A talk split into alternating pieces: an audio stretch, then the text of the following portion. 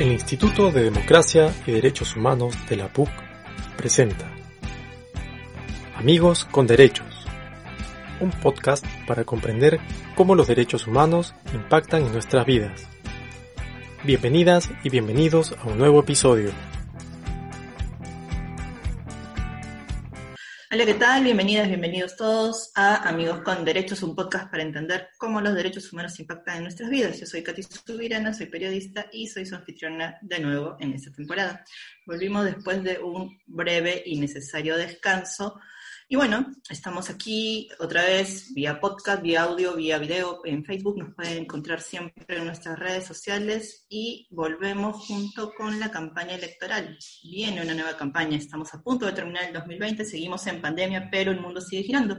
Y se vienen las elecciones. Ya se, ya se decretó que las elecciones van a ser en abril, ya, ya se hizo la convocatoria oficial, el presidente Vizcarra ya se va, pero la pandemia todavía se queda. Entonces, esta, esta coyuntura especial nos trae varios retos y para hablar de ellos en este primer bloque tenemos a Gabriela Camacho. Ella es doctoranda en Ciencias Políticas en la Universidad Humboldt de Berlín e integrante de la plataforma Comadres. Gabriela, bienvenida, ¿cómo estás?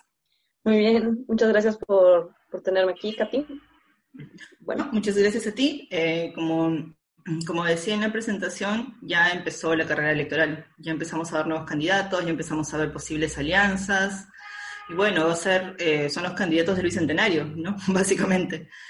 Em, pero la campaña en medio de pandemia es una campaña distinta, ¿no? O sea, si bien ya se habían usado antes redes sociales o la plataforma virtual para, para, para mover ciertas cosas de campaña, ahora va a ser imposible recurrir a los antiguos mítines o a las antiguas, las antiguas opciones que se tenían antes, ¿no? ¿Cómo lo ves? Eh, sí, definitivamente va a ser una campaña muy distinta, ¿no? en general, eh, por la proximidad de, de, la elección, es creo que inconcebible en estos momentos pensar que la, pandemia se vaya a haber acabado para ese momento, ¿no? Entonces definitivamente va a ser algo bastante distinto a lo de los otros años.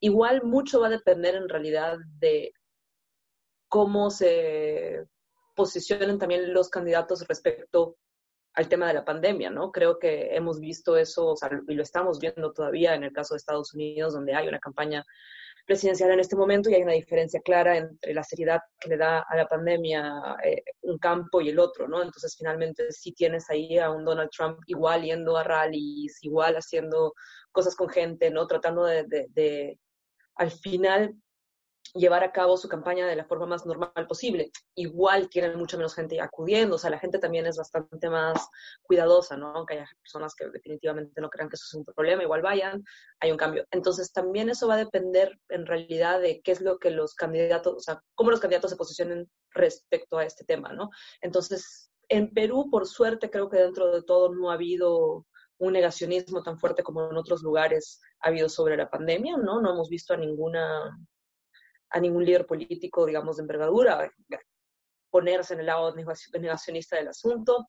Sí hay algunas discrepancias sobre exactamente cómo se debería manejar y hasta qué grado se puede continuar también con, estas, con las restricciones como están en este momento, pero en general parece que no, no, no, iría por el lado eh, más negacionista versus no negacionistas, ¿no? Entonces, en ese sentido, podríamos esperar, igual es el Perú, así que no podemos decir tampoco cómo van a terminar siendo las candidaturas y quiénes van a ser los candidatos todavía, pero dentro de lo que ahora vemos, parecería difícil pensar que va a haber algún candidato que diga, ah, no, esto es todo fake news y voy a lanzarme con una campaña normal. Entonces, sí esperaría que haya menos mítines, lo que además genera un montón de otras cosas, ¿no? O sea, desde la cobertura de los medios, de los mítines, pero también eh, había también mucho en, de las campañas, eh, se usaban también como excusa para al final qué tan cierto era o no, pero para recaudación de fondos, o sea, van a cambiar muchísimas de las dinámicas que hasta este momento veníamos viendo y presenciando en las campañas. Va a ser una campaña mucho más efectivamente virtual en, en, términos de redes sociales, pero al final también vas a poder eh, ir a lo que siempre ha llegado muchísimo a la población, que es televisión y radio sobre todo, ¿no? La verdad es que si bien hay estos mítines multitudinarios y esa clase de cosas, en realidad eh, el Perú, entre la complicada geografía que tiene y la poca llegada que muchas veces tiene el Estado a ciertos lugares, ha sido un lugar donde mucho del voto también llegaba a partir de, de otros medios, ¿no? La radio siempre ha jugado un rol importante y, y, bueno, la televisión también ya hace 30 años que juega un rol bastante importante. Pero también el tema del contacto físico siempre ha sido importante, ¿no? O sea, esas fotos de los candidatos cargando al bebito, no sé qué, no, no se puede hacer, ¿no? Y esto también se prestaba para que se armen ciertas redes de clientelismo, ¿no? Los famosos tappers, ¿no? ¿Cómo se van, cómo van a trabajar los partidos que están acostumbrados a la repartición de tappers, ¿no? O sea, decimos tuppers, puede ser polos, llaveros, canastas, eh, o sea, lo, que sea, ¿no? Pero, o sea, sí había una dinámica que ya estaba establecida y era como más o menos, que, no es exclusiva del Perú, ¿no? Pero sí que está muy arraigada en, en, nosotros. Entonces, ¿hay alguna figura que pueda reemplazar esta, o mejor dicho, el hecho de que no se pueda recurrir a esta figura? ¿A qué cosa puede llevar a los candidatos? Porque, no sé, pues Acuña, ¿te acuerdas? Prometiendo dinero, por ejemplo, en la campaña pasada, ¿no? Y, y cosas así eh, no sé, de repente van a prometer yapear, no sé, no se me ocurre qué cosa pueden, pueden este, ofrecer. Bueno, yo no descartaría que en realidad igual varias de esas cosas se sigan dando, no quizás en la escala que se dieron y sobre todo quizás no en el contexto en el que se venían dando, es decir, en, en mítines o en donde efectivamente el candidato tenía un contacto directo con la población, pero que puedan dar polos, llaveros, tuppers, en fin, eh, todo ese tipo de cosas a través de una, una red más grande, ¿no? De, de, de, gente trabajando para el partido, que vayan. También va a depender el nivel de restricción que tengamos en ese momento, ¿no? Es decir, no veo que vayan a pasar efectivamente un meeting multitudinario pero quizás hacia enero, febrero, sí igual vas a poder tener un grupo de personas que estén yendo puerta a puerta, o no, o estén yendo a, lugares, digamos, donde no hay una conglomeración enorme de personas, pero sí hayan un par de personas repartiendo estas cosas. No descartaría que eso tampoco vaya a suceder desde ya. Ahora, sí es cierto que no va a ser de la, misma dinámica que tenían antes y sobre todo no va a haber ese contacto tan directo. Sobre lo que decías, eh, esta idea de yapear, al final mucho igual el clientelismo en verdad se supone que es también en parte mm, a cuando ganes, ¿no? Es decir, prometo cosas que luego te voy a dar cuando sea la persona elegida. Eso en principio también puede seguir sucediendo, ¿no? Ahora, hubo, hay un, hay un quiebre en el tema de, las campañas en un momento cuando aparece la televisión. Eh, recuerdo que en la universidad me repetían mucho, eh, allá de la torre no sobrevivió la televisión. Y Alan García, que en paz descanse, eh, no estaba sobreviviendo a las redes sociales, ¿no? Entonces, digamos que son hitos tecnológicos que han marcado la forma en la que se llevan los debates a cabo, en la que se relaciona el público con sus candidatos, con sus políticos, con los periodistas, con, todo el mundo, ¿no? O el público tiene un, un, enlace mucho más directo. Estamos en un ambiente de fake news, donde hablamos de trolls, cosas que hace cinco años no, no, no ninguna de esas dos cosas.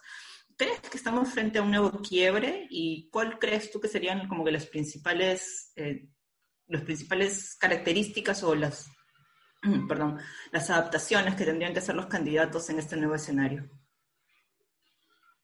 Creo, no, me parece que estemos ante un nuevo quiebre así de duro como han sido los anteriores. Y en parte por lo que dices, ¿no? O sea, estamos viviendo todavía el quiebre de las redes sociales. Eh, digamos, en, en, países donde había una penetración mucho mayor de las redes sociales, ¿no? que la que tiene Perú en su momento, el quiebre empieza quizás, o sea, una, una campaña muy ilustrativa es la de, la de Obama, ¿no?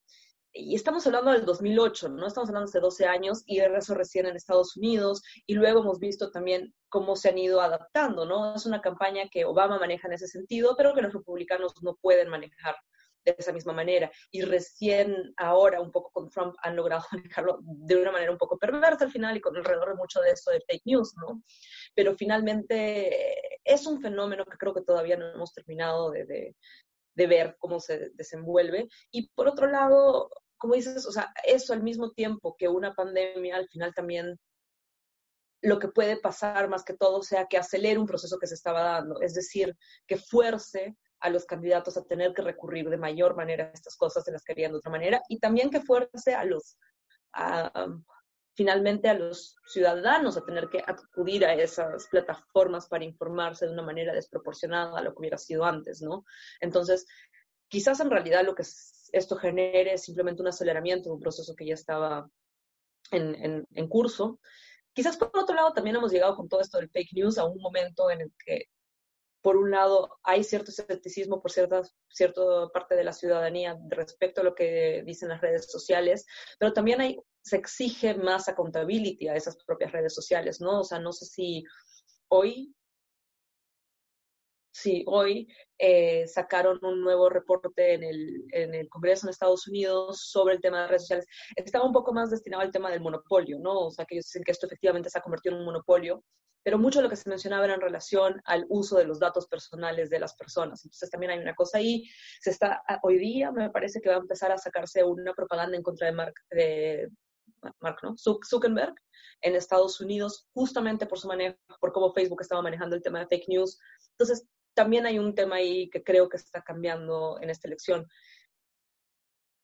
Eh, no sé, yo siempre soy de la teoría como como dicen los economistas, que lo mismo opino de los politólogos, somos buenos historiadores, muy malos futurólogos, así que no me aventaría a decir cuál va a ser el cambio que vamos a ver gracias a estas cosas, pero creo que lo estamos viviendo todavía. No creo que la pandemia signifique un cambio más, sino que creo que todavía estamos en un proceso de cambio.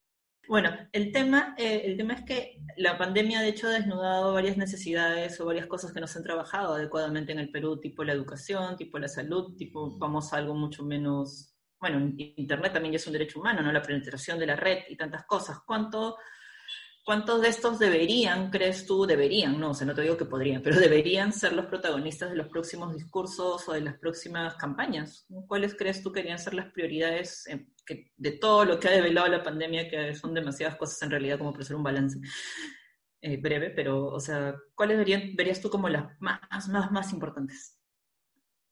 O sea, bueno, creo que evidentemente eh, la salud es, no eh, va a ser, y creo, no sé, creo que debería ser definitivamente el punto número uno en casi cualquier agenda, ¿no? Estamos hablando de, efectivamente lo que ha mostrado esta pandemia ha sido cuán precario era nuestro sistema, ¿no? Y además, no solamente cuán precario era, era o sea, fue precario en el sistema, al mismo tiempo, por otro lado, te ha mostrado, tampoco era tan difícil, ¿no? O sea, sí, se necesitó una crisis, fue una cosa terrible, nadie niega eso, pero o sea, multiplicamos las camas de, cuidados intensivos en dos, tres meses y hemos ido subiendo la, la, capacidad de atención de nuestros hospitales. Deja todavía muchísimo que desear, pero te mostró que, a ver, vamos, o sea, tampoco es que esto resultaba que era, pues, no sé, construir un cohete para ir a la luna. Se podía hacer.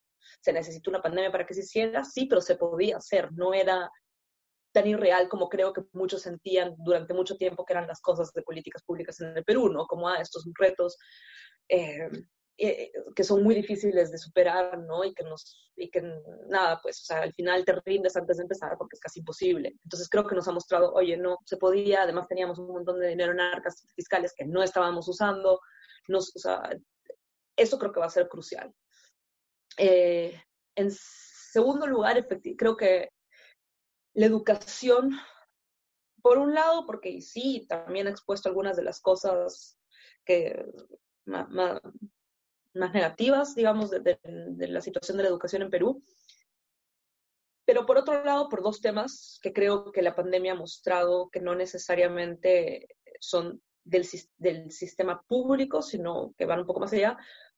Uno es que creo que para mucha gente ha tenido que migrar de la educación, o sea, no mucha gente, pero hay gente que va a tener que migrar de la educación privada a la educación pública, ¿no? O sea, que se ha visto en incapacidad de pagar y muchos colegios que tenían muy mala educación finalmente, pero cobraban por ella, creo que también se ha visto en evidencia, ¿no? Además porque has tenido acceso a lo que dan los colegios públicos en otros eh, aspectos. Alguna gente ha pasado a sus hijos a colegios públicos en medio de esto porque no tenían cómo pagarlo y también ha visto que, hoy efectivamente, pues no era, o sea, has visto la diferencia entre las tareas que te estaban mandando en uno y otro lado, que quizás era algo que no tenías tan presente. Creo que esa es una discusión que a mí me parece importante en general, ¿no? Que hay un, es necesario discutir el sistema de educación privada básica y ver cuáles son los estándares que les estamos exigiendo. O sea, nos hemos preocupado un tiempo en la educación pública que está muy bien y todavía falta muchísimo que hacer. Pero también creo que es momento de sincerar que en la educación privada hay muchísimas faltas, así como lo hemos estado haciendo con las universidades, eso también tiene que trasladarse a la educación básica regular. Por otro lado, hay un reto muy concreto que es esto va a sonar muy pesimista, pero diga lo que se diga, este es un año casi perdido. Entonces vas a tener que tener una agenda concreta de qué es lo que va a suceder el próximo año. ¿No? O sea, es decir, yo creo que va a ser muy difícil que los de quinto de media se queden un año más, entonces van a tener que pasar a lo siguiente. ¿Cómo vas a suplantar aquellos huecos que les han quedado por este año? ¿Dónde los vas a poner? Y a todos los demás grados, ¿qué vas a hacer con esos grados? O sea, ¿cómo vas a acomodar porque van a haber huecos y, y, además huecos que perversamente van a afectar siempre a los que están más abajo, ¿no? O sea, finalmente a la gente que tiene menos acceso a redes, menos acceso a, no, evidentemente acceso casi inexistente a Internet, pero que tampoco tenían acceso a la televisión. Entonces, es difícil y, donde finalmente los padres tuvieron que asumir el rol de enseñarles y evidentemente a menos educación tenían los padres, esto se hacía más complicado. Entonces, eso es una cosa muy concreta que creo que van a tener que, bueno, no sé si lo van a hacer, pero creo que deberían también discutirlo y ponerlo en agenda. Y lo otro que sigue dando vueltas, no tiene que ver con la pandemia, pero sigue quedando vueltas y dando vueltas, es el tema de la reforma política, ¿no? Que seguimos aquí medio entrampados, que seguimos siendo un lado y, y bueno, o sea, y creo que eh, no sé, no sé en verdad eso hacia dónde vaya y no sé tampoco qué tanto se vaya a, hacer bandera de campaña, pero me gustaría verlo en las campañas. Vale, vale. Gabriela, muchísimas gracias por estar conmigo hoy día. De verdad ha sido súper interesante escucharte, conversar contigo, súper paja. Espero que podamos conversar otra vez en otra oportunidad. No, muchas gracias a ti. Vale, te mando un abrazo, cuídate mucho. Otro. Y nosotros vamos a una pausa y regresamos. Y estamos de vuelta en Amigos con Derechos, un podcast para entender cómo los derechos humanos impactan en nuestras vidas. Y en este segundo bloque estamos con Santiago María Daniel, es analista político y docente de la Universidad del Pacífico. Santiago, bienvenido. Muchas gracias por estar aquí. Hola, Katy, gracias a ustedes por la invitación. Pues nada, en medio de una pandemia se nos vienen las elecciones. Claro, no somos el único país, ¿no? O sea, en el bloque anterior Gabriela Camacho nos recordaba que, por ejemplo, ya estamos en, están en carrera en Estados Unidos, o sea, pero no todos los países han tratado el tema de la pandemia de la misma forma y no todos tienen el mismo sistema político, ¿no? En nuestro precario sistema de partidos políticos, ¿Cuáles crees tú que son las, las, cosas que deberíamos esperar de las propuestas, de las alianzas? Bueno, de las alianzas nunca se sabe qué esperar, así que no, no, te, voy a, no te voy a poner en plan de adivino, pero ¿cuáles crees que deberían ser las prioridades de los partidos en vista a las próximas elecciones en medio de una pandemia? Bueno, lo primero y lo último que has mencionado, Katy, eh, la pandemia. Esto no es una crisis más, esto no es una cosa pasajera. Estamos eh, enfrentando una crisis que, como ayer informó, por ejemplo, la CEPAL, eh, no tiene parangón y es una de las crisis más graves que hemos sufrido por lo menos en los últimos 120 años. Eh, en todos los indicadores el país está para abajo y en algunos de ellos el Perú es uno de los países que lamentablemente registra los peores indicadores de la región y del mundo. ¿Por qué digo esto? Porque esto obviamente hay que tomarlo en cuenta como el dato central eh, en este proceso electoral eh, y eso va a impactar obviamente en eh, el proceso, ya sea tanto en lo que hace a las formas y en las reglas, que ojalá no, no, impacte de manera negativa, pero bueno, hay incertidumbre obviamente y podemos hablar de eso si quieren, eh, pero también en el tipo de eh, oferta electoral que los candidatos están eh, de alguna manera ya adelantando y cómo va a, digamos, a reaccionar el electorado, que es finalmente el que tiene la última palabra, ¿no? Sí, tienes razón, el electorado tiene la última palabra, pero es, un electorado que está acostumbrado a ciertas cosas que no van a ver estas elecciones, ¿no? Los mítines, la repartición de determinadas cosas, souvenirs, qué sé yo, eh, canastas de alimentos, etcétera. Y hay una, hay una cosa que es importante, que la pandemia ha desnudado un montón de problemas estructurales en el Perú y no sé cuánto, la, tanto la población como los candidatos, digo la población todos, apostemos por algo que sea a largo plazo, porque los, todos queremos resultados rápidos y los candidatos, no hay ninguno que, eh, no sé, yo tengo 37 años, en mi vida he escuchado a un candidato que diga, vamos a apostar por esto a largo plazo. No, era en mi gobierno se va a hacer tal cosa y en mi gobierno va a salir tal cosa y el producto es mi gobierno, mi gobierno, mi gobierno. Entonces, no hay una perspectiva futuro, no hay una idea de continuidad. Pero sin embargo, la pandemia nos ha demostrado que necesitamos una perspectiva futuro, ¿no? ¿Cómo crees que podrían enfrentarlo los partidos? En primer lugar, con respecto a lo que estás señalando, Katy, eh, las elecciones, eh, los candidatos, eh, obviamente lo que tratan de hacer es ganar votos y llegar al poder. y por lo tanto, sus estrategias de campaña tienen esto del corto plazo y qué me indica la encuesta para decir y qué me conviene en términos de qué puede generar impacto y arrastrar más votos. Y ahí el debate sobre las cuestiones más estructurales y de largo plazo, como pueden ser, por ejemplo, la educación, la salud, los temas eh, temas que son realmente, o la innovación en el Perú, eh, eso queda desdibujado en medio de una campaña donde eh, por la misma dinámica de los medios de comunicación y las redes sociales, se presta mucho más en estos momentos y es, y es un fenómeno que nos con el cual nos toca convivir, donde mucho más se ponen en juego imágenes, agresiones, eh, insultos, eh, y ahí, digamos, se desdibuja eh, el, el, debate político. ¿Cuál es el principal indicador? Que, por ejemplo, los candidatos hacen un plagio de los planes de gobierno. Quiere decir, ¿qué quiere decir eso? Que los ciudadanos leen muy poco los, los planes de gobierno y que en realidad eso no influye demasiado. Y el debate político entre los candidatos es bastante pobre. Por ejemplo, eh, en el Perú, y este es un fenómeno eh, que eh, realmente sorprende, ¿no? los espacios en televisión, por ejemplo, para el debate político, son muy pocos. En general prima el espectáculo, prima otro tipo de oferta, entonces hay realmente muy poco espacio para que el debate político tenga una dinámica distinta como la que señalabas o esperabas, y mucho más en un momento donde necesitamos escuchar de los candidatos cómo vamos a salir y cómo vamos a reestructurar lo que, como bien señalabas, la pandemia ha desnudado de cuestiones estructurales y de muy largo plazo que venimos arrastrando en el Perú. Una de las cosas que también se ha empezado a ver es la gente que está reclutando dentro de los partidos.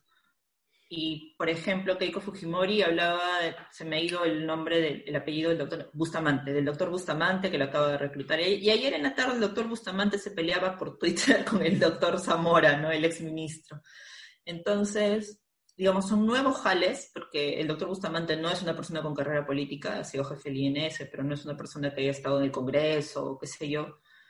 Eh, pero nuevos jales, pero viejas estrategias, ¿no? O sea, no, parece que las alianzas o, las personas que se están reclutando para dentro de los partidos, ¿qué es lo que podrían ofrecer, deberían ofrecer? Digo, como tú bien dices, la televisión, no siempre, los medios no siempre ofrecen todos los espacios necesarios para el debate, sea por desidia, sea por tiempo, sea por dinero. Eh, pero los medios alternativos tampoco son muy bien aprovechados por los candidatos, ¿no? O sea, si se están peleando Zamora con Bustamante por Twitter, o sea, digo, podrían tener un debate más o menos alturado, de repente se me ocurre. La, política se ha videopolitizado. Importa mucho más las figuras y los, los jales eh, que las ideas que pueden traer o representar determinadas agrupaciones políticas, independientemente de las personas que estén ahí. Entonces, en términos de ganancias electorales de corto plazo, eh, obviamente que los candidatos están buscando a ver a quiénes se jalan y qué representa eso eh, de cara al electorado. Me parece que en esta elección hay un fenómeno eh, que se mantiene muy firme en las encuestas, que es George Forsyth.